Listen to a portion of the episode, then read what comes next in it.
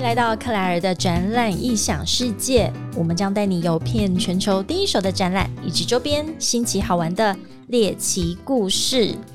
今天要聊的这个市场呢，我觉得要先喝一下才能够 才能够抚平我们自己的情绪。我们欢迎印度王子 Cheers。 Cheers，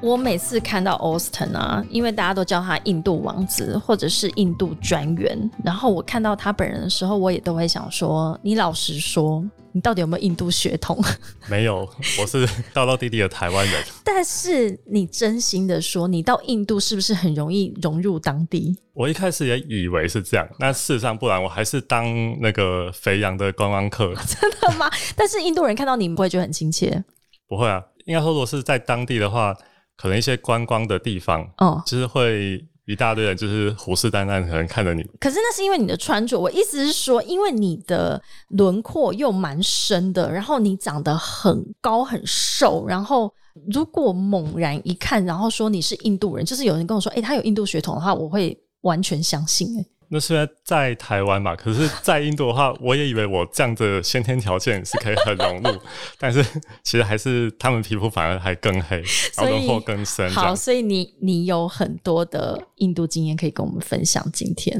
啊、对，不然为什么会被叫印度专业？到底是怎么回事？你到底是去过几次印度的展览？其实回忆起来大概是三四年前吧，就是三四年之间，就是是有蛮多的印度展。嗯，对，那在我去印度之前，我对印度的印象就是落后，然后可能就是荒凉啊，想说这地方怎么会有展 览嘞？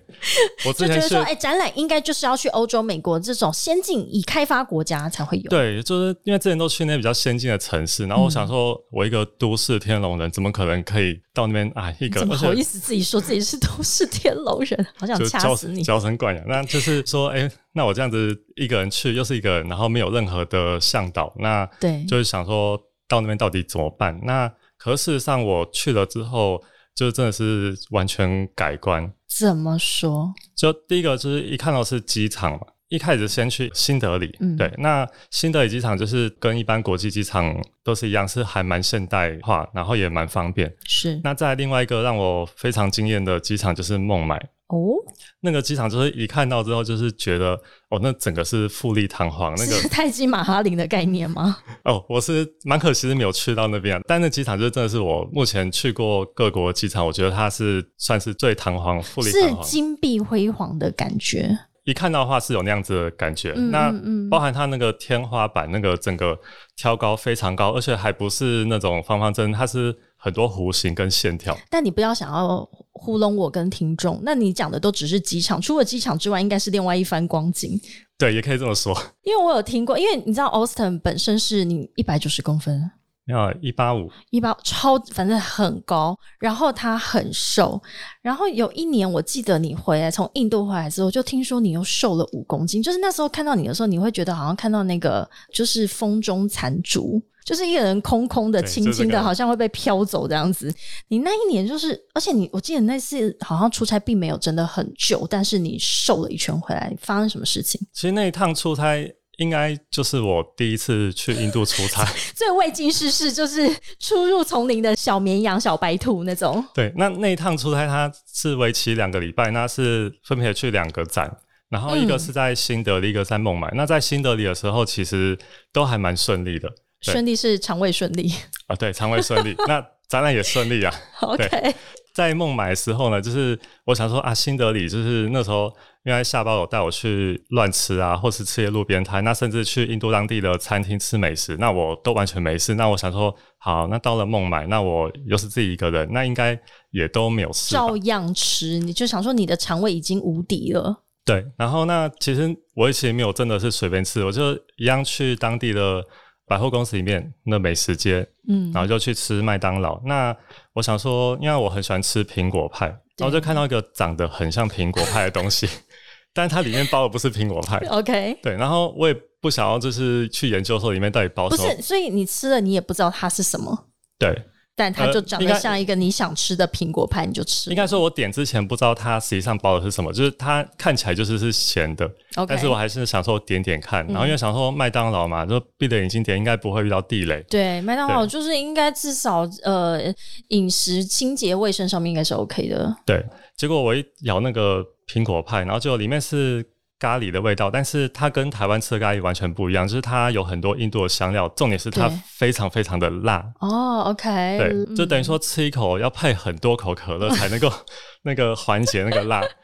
然后总之我还是就是把这一餐吃完，嗯然后我就去超市买了可乐跟洋芋片，然后就准备回饭嗯店休息，准备进入就是隔天的工作。嗯对，那就因为我原本的行程是大概是早上的八点就往展览馆出发。对，对，然后可是我六点就肚子痛痛醒 了，然后我整个就是上吐下泻，就是哇哦，在厕所就是关了一个多小时，啊一个多小时，好，那听起来也还好啊。那一个多小时在马桶上，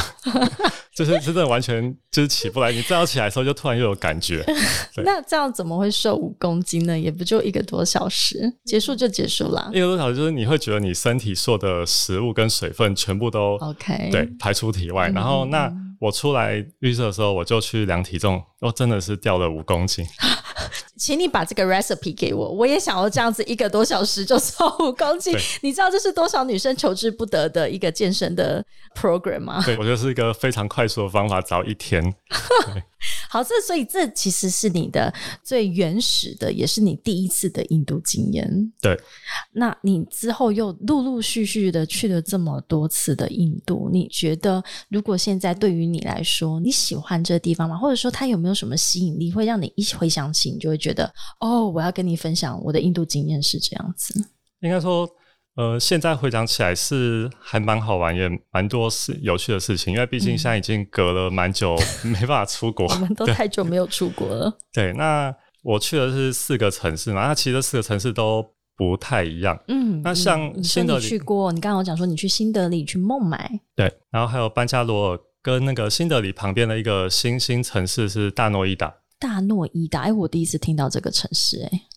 呃，新德里的话，就是它就是比较像是一般人对印度的印象，嗯，什么影响？就例如说环境啊，然后街道啊，可能就是就街道会看起来比较脏乱，然后那 OK 一样时不时就是跟网络上讲的一样，就是有一些尿骚味。有牛，有牛会牛在动物路上，然后你不能扒它，对我也不会去怕它，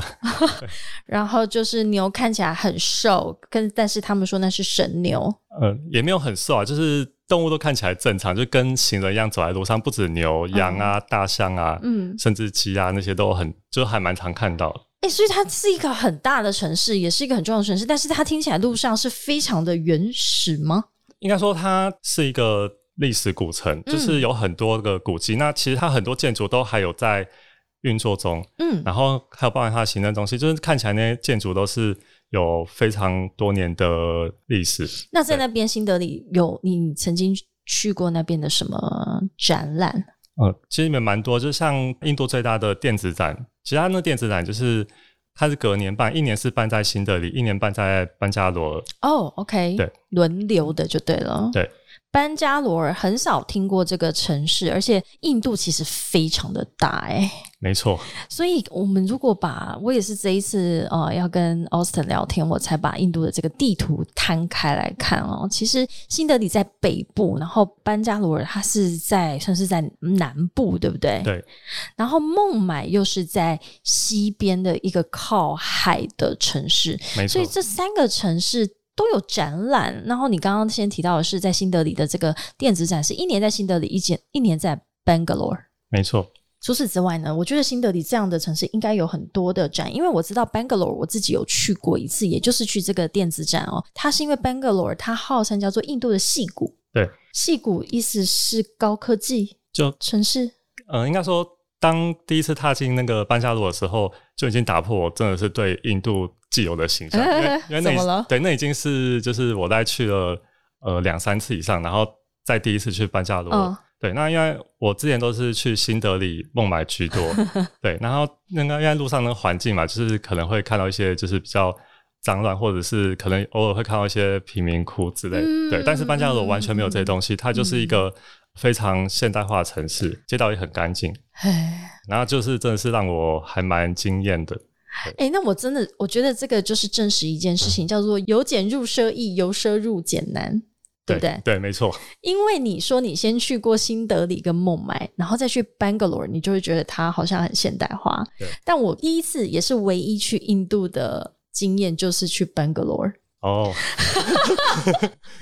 所以我不知道新德里跟孟买的状况是怎么样。但是嗯我只去过 Bangalore，、我只记得我那一次回来之后，我就跟老板说。难道我们是没杂波 哎？我不要再去印度了，我好我觉得好恐怖这样子。其实我相信印度他们的一些基础建设都有每年在进步了。嗯那像刚刚我提到那个新的一旁边的城市大诺伊嗯达，就是我第一次去的时候，因为那时候我印象也是想说应该跟新德里差不多，可是对没想到一去的时候，诶、它又稍微更现代化一点，就是应该说比新德里再现代化一点。对，对，那因为它毕竟新兴城市，那包含那边的展览馆，它也是蛮现代的建筑。对，那那个展览馆就是我对它的印象就是，就是有点像是日本东京那个有名的展览馆，就是干干净净，然后它二楼也是有一些就是像是商店街这样子，就是是不还是蛮方就便。是比较有国际标准的展览馆对的味道？对然后看起来它也有像那种呃，我们在台北世贸那种，就是长期出租的这种常设性的这种柜位啊，哈。所以这大诺伊达从新德里到大诺伊达是车程吗？还是说飞机可以直达那个地方车程车程大概四十分钟到一小时， ？OK，所以是在新德里旁边的一个像是在发新兴发展的一个城市的概念。对，所以大诺伊达这边你去什么展览呢？绿能展，然后还有一个是我觉得也蛮有趣的，就是国际服务业展。啊，什么？这是什么意思？国际服务业展服务什么？哪种呃服就务？应该说就是比较像是综合产业。嗯哼，对，那台湾区的厂商就是就是应该说产业很多，有电子业啊，然后有一些餐饮业，对，就是像是有点像是要在当地去找 agent 或是。找连锁，是，对连锁通路的那种。那这个展览就是它除了这些之外，我还有去逛它其他的摊位，就是像我有看过那个宝莱坞有在那边弄一个摊位，就弄一些比较花俏的造型跟海报。嗯，那也有就是印度当地的装潢公司，是，对哦，做也的摊会位去参展。对，就参加这个展，对，因为它是一个天啊，它听起来很呃算是服务展综，合型的展览啊。对， OK，所以其实因为印度的人口有十几亿，所以它这个市场也是受到全球的关注。你这几年陆陆续续去嗯印度，你觉得大家去那边要去经商，无论是什么产业别，你觉得他们在那里的想要去拓展，就是想要去那边印度开启一道门，然后去做那边的生意，对拓展商机。对因为那个欧美就是其实基本上台湾厂商可能已经经营了非常多年，对，嗯那印度的话可能对某些产业还算是新兴市场，但是我每年去的展览就是台湾厂商，我觉得是越来越多。那当然就是那边的可能一些其他国家，还有甚至中国的厂商又又更多了，是对。所以代表各国其实都是虎视眈眈这一块市场，对，因为它有非常大的人口红利嘛，哦因为它的人口比例本来就是占全球非常大的一个，唯一可以比拟的就是大陆市场而已哦，所以印度各国参展商都想对嗯要去积极营营去争取的一个地方，例如说像外贸协会的董事长黄之芳有提到，展望未来的三十年，印度绝对是后起之秀，因为印度有十三亿的人口，远远超过我们现在也非常重要的一个市场，就是东协西南向。西南向整个十个国家的人口总和，其实还比不上一个印度啦哈。对没哦错，所以印度真的就是日本人，他们其实也很早就去踩进去印度这块市场，所以他们说印度是世界上留给我们最后一个巨型的一个最大的商机。那我们再回来谈。呃，你你去过的这些展览哦，其实你你去的展真的很五花八门，这个就可以看得出来说，印度它真的是什么什么产业大家都想要进去分一杯羹。对你还甚至去过什么呃，从五金开始哈，电子业、运动用品、食品、绿能，哦我蛮想问问看，印度女人是在做什么？甚至还有花卉的展览哦。诶，跟我们聊一下绿能好了，我有兴趣，因为我自己会觉得说，能源或者是绿能这种相关的展览，通常都是一个国家发展到一定程度之后，他才会开始去想、去思考它的能源怎么去做更有效率的应用。所以在印度那边，你觉得他们是办这个展览的一个起心动念是什么？要说绿能展，他们也是办了很多年，当然就是比较明显的看出来，就是像例如说太阳能板啊，或是一些风力发电，然后以及它周边的一些产业都会在那边。那其实从那个就是每个摊位的装潢设计上来看的话，就是可以看出来说，哎、那些厂商都是有经费，然后去想要过去，就是有决心去想要去拓展他们的产业这样子。对，好，所以我们再拉回来讲哈，我其实对于印度的展览，我们有太多可以讲，我们今天也没有打算要 focus 某一个展览来去特别深入的研究它。我们今天比较想要带给听众的是，如果你真的未来想要去印度拓展，而且这个拓展你可能一开始还没有到说，哎，我要去参展，我可能先去看展，或者甚至是先去看看这个市场。那今天想要跟 Austin 聊更多的是，因为你去的这些城市哦，其实就等于印度的整个从南到北，你比较没有到的就是东岸而已哦，你都对去过了。我们光是讲好了，我觉得光要到这几个城市，从台湾出发的飞法好像就不太一样了，会不会？呃，对，就是基本上大部分都是搭国泰航空，嗯然后会在香港转机，然后都是到新德里或者是孟买。那班加罗尔都透过新德里转机，啊要再转一次对机就对了。那所以去印度好像都一定要转机哈。对，那或者是你要搭那个新航，就从那个新加坡转也是可以。哦，我记得我那时候好像是马去马来西亚转的，反正就是去印度基本上是没有直飞的，你都对要做一个转机的动作。好，食衣住行啊，哈，这个都非常重要。诶，行的部分我们只是先到机场而已。我想要跟大家分享一个，因为我唯一一次去 Bangalore 嘛，那我那次超级紧张，因为我一个女生自己去，所以我前面就就我就公司也很贴心啊，然后因为知道我是就一个女孩子自己去，她前面也帮我做了很多的功课。我想应该你男生就是放生啊，然后就是自己现场去没错， 看谁来接你就谁来接你。那我就记得那时候他们还安排了。饭店哦，我这辈子出差住过最好的饭店就是在印度， 对，这是不错的福利。所以我之后的结论也是这样：如果你去越已开发的国家，就会让你住一般的 hotel；对但如果去这种开发中的国家的话，就会让你住五星级饭店。对，而且那个你可以就是叫他们的那个 room service，就对是他的餐点是不错的。然后再来就是，如果你真的很累，然后懒得自己去洗衣服，那一样是请饭店送洗，那个价钱都会比那个已开发国家中还要便宜很多。就是会相对上的这种出差成本会低很多然后但嗯是就是我那时候记得我到 Bangalore，然后机场的时候，通常如果你安排有人来接机。一定都是你拖完行李嘛，哈，然后呃拉到机场外面，然后你就自己再跟司机去做联系，然后才上车对。所以呃，我记得我那时候在机场的时候是接机的人就拿着牌子走进来，行李好像在领取行李那边就一直在挥我的名字。你有这个经验吗？有，就是第一次的话，一样是就公司请饭店，就是派车来叫，然后那那个一样就是你当然出机一下飞机，然后出机场，然后就很多家饭店，然后都举了不同名字的牌子，那你要开始去找你的名字。对，因为他们就是要把人接到，因为可能他们自己也知道说，这种初到印度的外国人会非常的紧张，所以他们的这个贴心的服务就是把你接到手，然后把你就是送上车，直接才对开进去饭店。对，这个方式是比较方便的啦。那其实也可以就是在机场，就是找机场专门的计程车。当然，就是计程车的话，就是一定要看，就是是那种连锁却有牌子，而且是乖乖在机场那边排队的。嗯就像那种计程车，它就通常是比较公道，价格比较公道，嗯，就不会跟你、不就会是、乱喊价就对，不会乱对喊了价。那一样就是会保持一个就是原则，就是你不管是今天你是在任何地方，你只要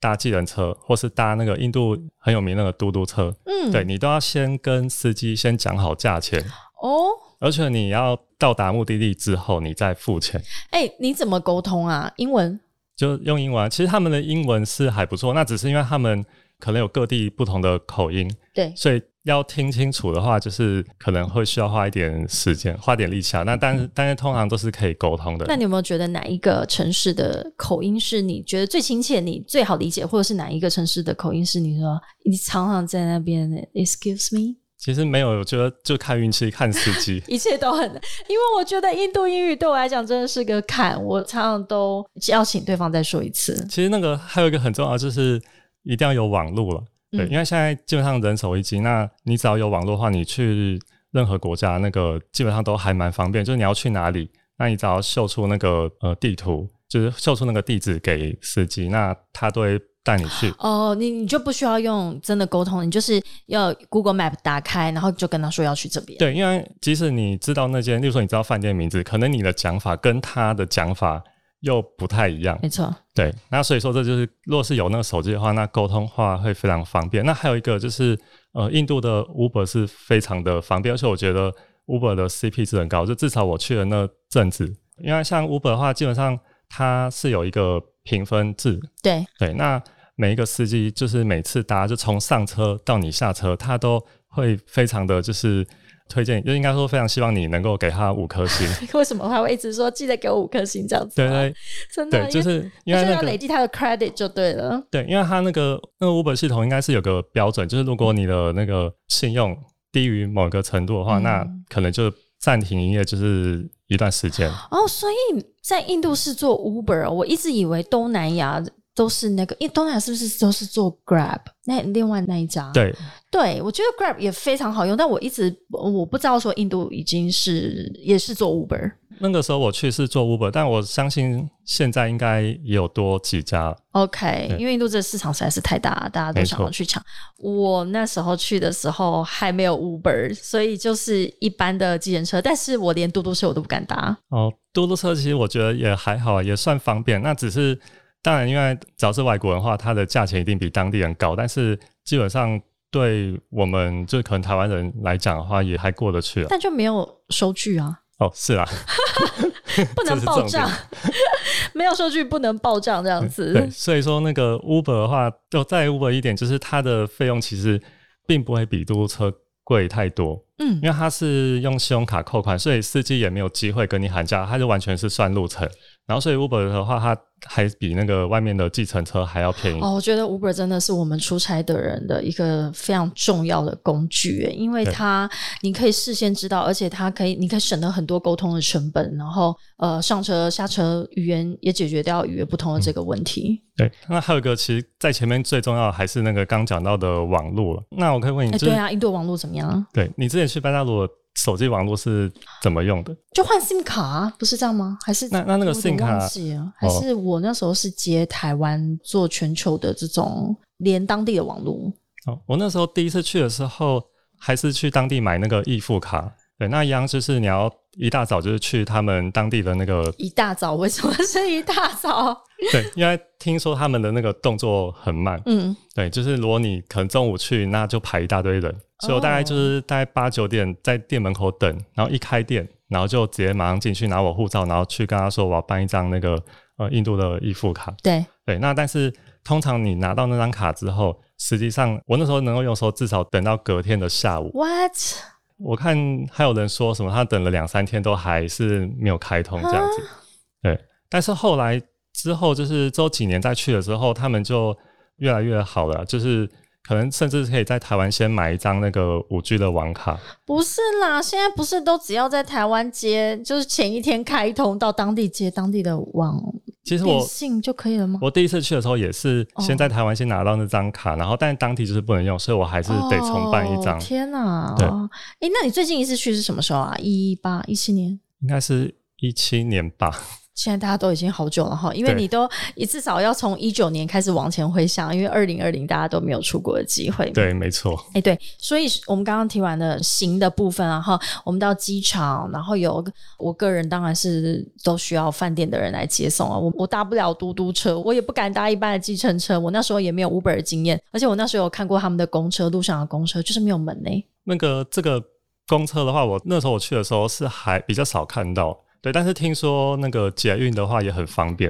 啊。对那，那你有搭过吗？捷捷运，你有搭过大众运输交通工具？没有，因为我住的地方，然后跟展馆那个时候捷运都还没有到。如果有的话，你会尝试吗？捷运的话，我会尝试，因为我有经过那个捷运站的外观看，它其实跟台湾的差不多。我有看过他们坐火车那样子，就是挤成沙丁鱼。哦，捷运是还有可能也是看那个上下班时间吧。哦，因为我那时候是在 Bangalore，我有看到公车啊，因为我的饭店前面就是一个公车站牌，然后我就是看着那个公车没有门，而且它过站不停，但是有乘客，乘客要用跑的上公车，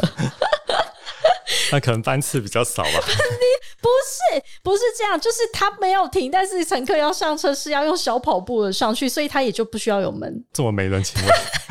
那我那时候就傻，我说啊，我说公车我没有办法，呃，计程车我也不敢叫，反正我都是叫，就是一切都靠我饭店。所以那时候就是在整个出差的经验里面，觉得哦，在印度是最最被礼遇的，在饭店里面，但是在展场里面就是相对辛苦一点。对。怎么说？你的自己在展场里面的经验？我们的工作其实都是在开展前就要过去。那嗯，其实我觉得印度是蛮神奇的地 方，就是神奇。就是在尤其新德里或是孟买，就是他们展览馆，就是在平常没有展的时候，你完全如果经过的话，不会想象说那里会是一个展览的地方。嗯，哦对，什么意思？从就是外观看不出来。对，因为它外观的建筑就是呃非常有历史，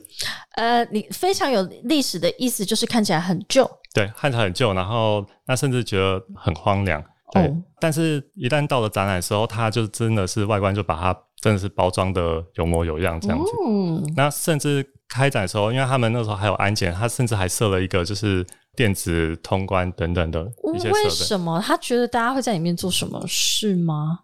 哦，我看到了，你看这个照片真的是开展之后好像是另外一个模样啊。对，这不是我记得的 Bangalore 的展览馆啊， 我记得是里面木工，然后那个灰，然后那个那我都看不到东西，然后没错对，然后也没办法呼吸。对，那个就是开展前的搭建，我记得好像也是你吧？就是那时候我出发前，然后你就提醒我说可以带很多湿纸巾。是我是对我告诉你的，对，然后我那时候就是没有想说为什么，那反正我就大概带了十包，大概至少有一半行李箱的重量都是湿纸巾，你有没有用到？你老实说，就非常有。非常有用，对不对？哦对对，因为那个真的是在搭建的时候灰尘非常多，那所有的像是家具啊，或是一些柜子桌啊，椅最一般的桌椅，对，那我就到湿纸巾全部派上用场，那就那个跟工人就一起把它们全部再清洁一遍而。且我最最好就是那个客户参展商来的时候，一人发一包湿纸巾，这样子，然后你非常贴心的举动，因为湿纸巾超级无敌好用哎、对，各位到印度，今天我们在这一个单元里面学习到的，到印度记得要带至少十包以上的湿纸巾。其实不用那么多。非常好用，因为那边的水有时候你也不是这么容易的去取得，而且那边的就是厕所，其实你也都有时候要鼓起勇气，所以湿纸巾就是你的好朋友啊，对啊，但是展览馆的话，其实普遍来讲都还算 OK。啊还 OK。。对对对而且我记得展览馆里面，我觉得就是厕所里面都会有一个阿姨，对，阿姨都会在那边，就是你一完事之后，她就进去帮你整理这样子。对，然后给他一点小费或硬币这样子。但是我记得我在印度参展的时候，有一件事情有一点，我觉得这是文化上面的差异，但是嗯呢，就是会让你觉得说，呃，安内刚赫，就是我们在搭。那个摊位的时候，有时候我们都会有需要这样储藏室都会有一个门嘛，会有一个门帘。对，但印度很喜欢用一块白布，哦，那个你记得是吗？我记得啊，就是或是一块黄布，对很恐怖，你知道，就是它就是一个小小的，可能一米乘一米的一个空间，然后那一个通常是大家会里面放一些杂物，或者是呃放水啊、泡面啊，然后在里面做一些就是储藏的工作，所以你一定需要一个门帘嘛，一般可能是一道门或者是折门，或者在印度会是一块布。好，那我觉得布也还好，但是因为他们会我看过的颜色就是白色或黄色。其实那个布的话，就是我们后来就是去过几次的，都已经就是比较少看到。你都把它，你是你有要求吗？它换成什么吗？有啊，我们就是有要求说，他那边一定要做个门，或者是就是做一些图案，输出图案。就对不可以是一块布。对好，那我那一次去，因为我我也只去一次，然后而且可能那时候就是已经太多大大小小的事情要处理。当我看到有一块布可以遮起来的时候，我心里已经就觉得好了，我可以接受。但是真正开展的时候，你就觉得这布好像就是哪里怪怪的、哦，因为在我们台湾文化里面，就是会有一块白布，对，不是一个太吉利的状态。然后我之后又看到黄布，就黄布好像也不太对，对，其实那个像布啊，有些展商都习惯出国参展，它一定要有一块围布。对，对，但是在印度的话，我都是建议他们就还是不要，嗯为什么？为什么？为就是什么不要一块因？为那个布仅你沾到灰尘的时候，就真的是就是很难处理。很难保持它的干净，对，很难保持它的干净。好，所以食刚刚你讲过哈，食衣住行吃的部分，你的经验是一个小时瘦五公斤，这个我非常的羡慕了哦。但是我自己个人去的那一次是我去完一次之后，我大概有一年都不太吃咖喱，哦，是为什么？因为我那时候就觉得印度咖喱真的很厉害，它是完全吃进你体内，就是你连呼吸、流汗跟任何的体内的排出都有咖喱味。就是都有那种香料的味道。对，就是有那个香料的味道。那我那时候就觉得不行，不是不喜欢，而是我可能要再过一阵子，我再吃咖喱好了。你对咖喱是完全可以接受的吗？一开始不太习惯，因为印度的咖喱跟我们台湾常吃到的咖喱不太一样。我日们台式咖对喱哦哈，我还是比较习惯那个日式咖喱的味道，但是印度咖喱也不是不好吃。他们呢，其实烤鸡也蛮好吃的，就是 就烤起来就红，外表红红脆脆的那种。是不是比较安全的吃法？因为我到印度之后，我之后就告诉我朋友说，我真的是建议不要吃任何的生食。呃，我从来没有试过。你没有试过都瘦五公斤对，就是任何可能会沾到生水的，然后没有煮熟的食物，我都不是很敢碰。所以我就记得那时候我在饭店 room service 的时候，我几乎每天都吃一样的东西，就是我叫意大利面，然后配白酒，对哦，跟我的那个餐点差 不多。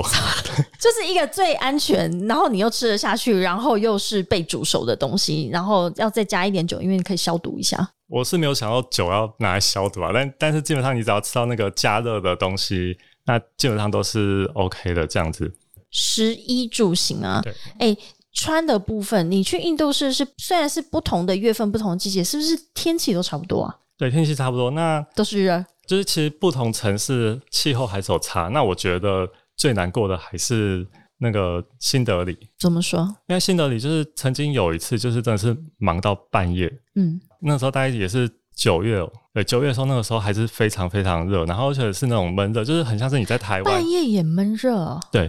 就那时候很像是你在台湾，就是午后雷阵雨之前的那股闷，哦但是它雨又偏偏一直一直不下来，嗯哼，对，那我手上那个就是土啊，就施工土，就是从头到尾就是当扇子，就是从白天扇到晚上。好，所以代表说去那边呢，要穿的衣服的质料要是可以透气透吗？气或者是排汗啊呢、对排汗对，然后最好自己再自备一个小风扇。对，那湿纸巾那时候也蛮有用，就是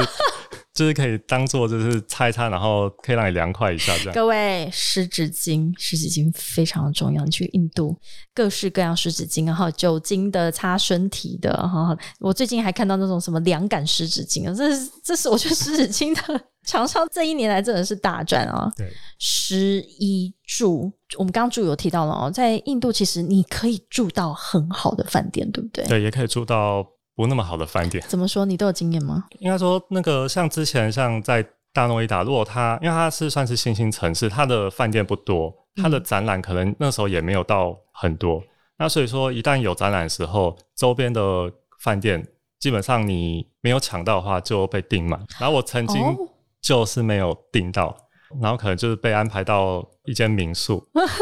好，我想听一个印度的民宿如何。其实那个民宿让我感觉整体感觉是算是蛮温馨，因为它就是简单来说，就是它就是在一大块荒地上面，然后盖的一栋别墅，农舍是宜兰农舍那个概念吗？这差不多。啊哈，那那栋别墅就是它有两层楼，第一层楼就是大厅，然后可能有一到两间房间是给房东或是管家住的。那二楼的话就是大概六七间房间，嗯就分别就是租给我们这种就是商务人士。哦，对，，那每一个房间都刚好有一个阳台，就是你刚好可以出去，嗯但就是可以看外面，可外面就是大概就一片荒地这样子。嗯，对，那次的印象就是我被那个触电，触电在你在做什么事情的时候被触就电？在洗澡的时候，洗澡水下来就有电，不是，是因为它那个热水器是那种即热型热水器，嗯嗯，对，那就是开了马上就有热水出来。嗯，对，那那时候我就是大概先冲头，然后冲身体。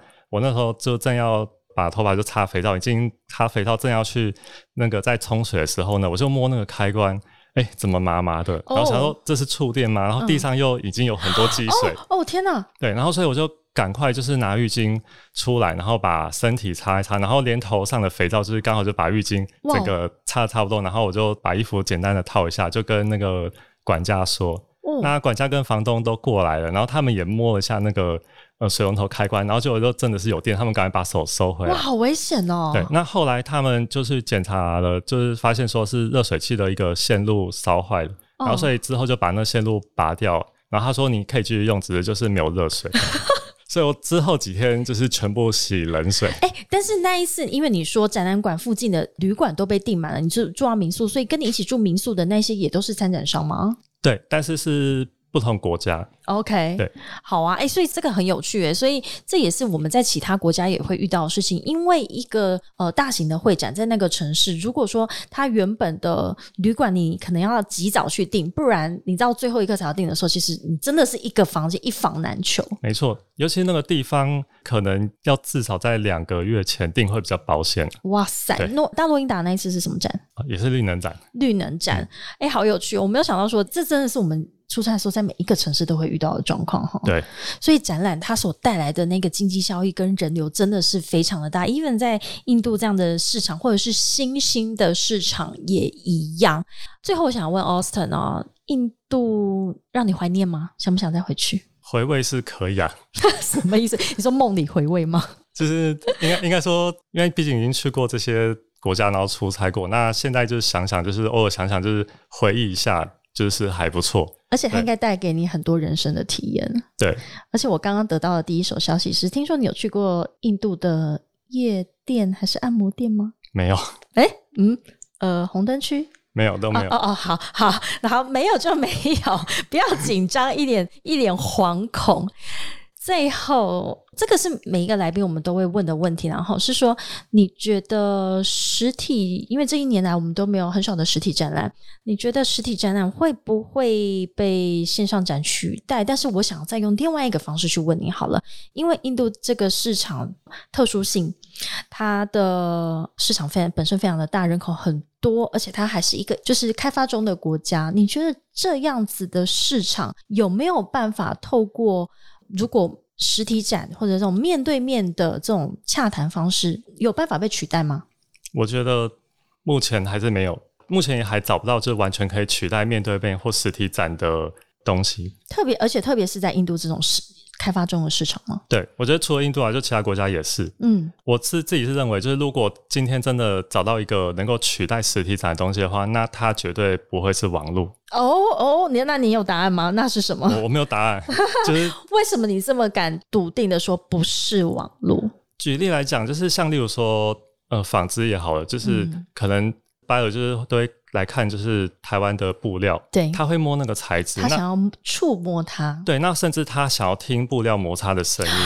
听布料摩擦的声音，对，为什么？就是那可是他们专业，他们听得出来。哇，我第哎对一次听到这个想法，对，那那也是我听那个就是呃业界的人士在聊的时候跟我说的。这好酷哦！对，所以说我觉得目前线上来讲的话，可能还是没有办法，就是真的是完全取代。所以，就像你去过的这些印度的展览，像电子业，我我好像还可以想象哈，一些零组件规格什么的哈，我可以在线上看。可是，像说如果是花，我你我没有看到有花展，有有绿能，或是你像刚刚提到的，像运动用品，它就有后面的这个纺织、机能布料等等。其实很多东西都是必须要你实体去用你各种的感官、视觉、触觉，甚至嗅觉、味觉去体验它。你觉得这个的确是没有办法在线上被呈现的。对，我是有听过像什么机械类的老师傅，他们要去听那个设备的声音，但是我第一次听到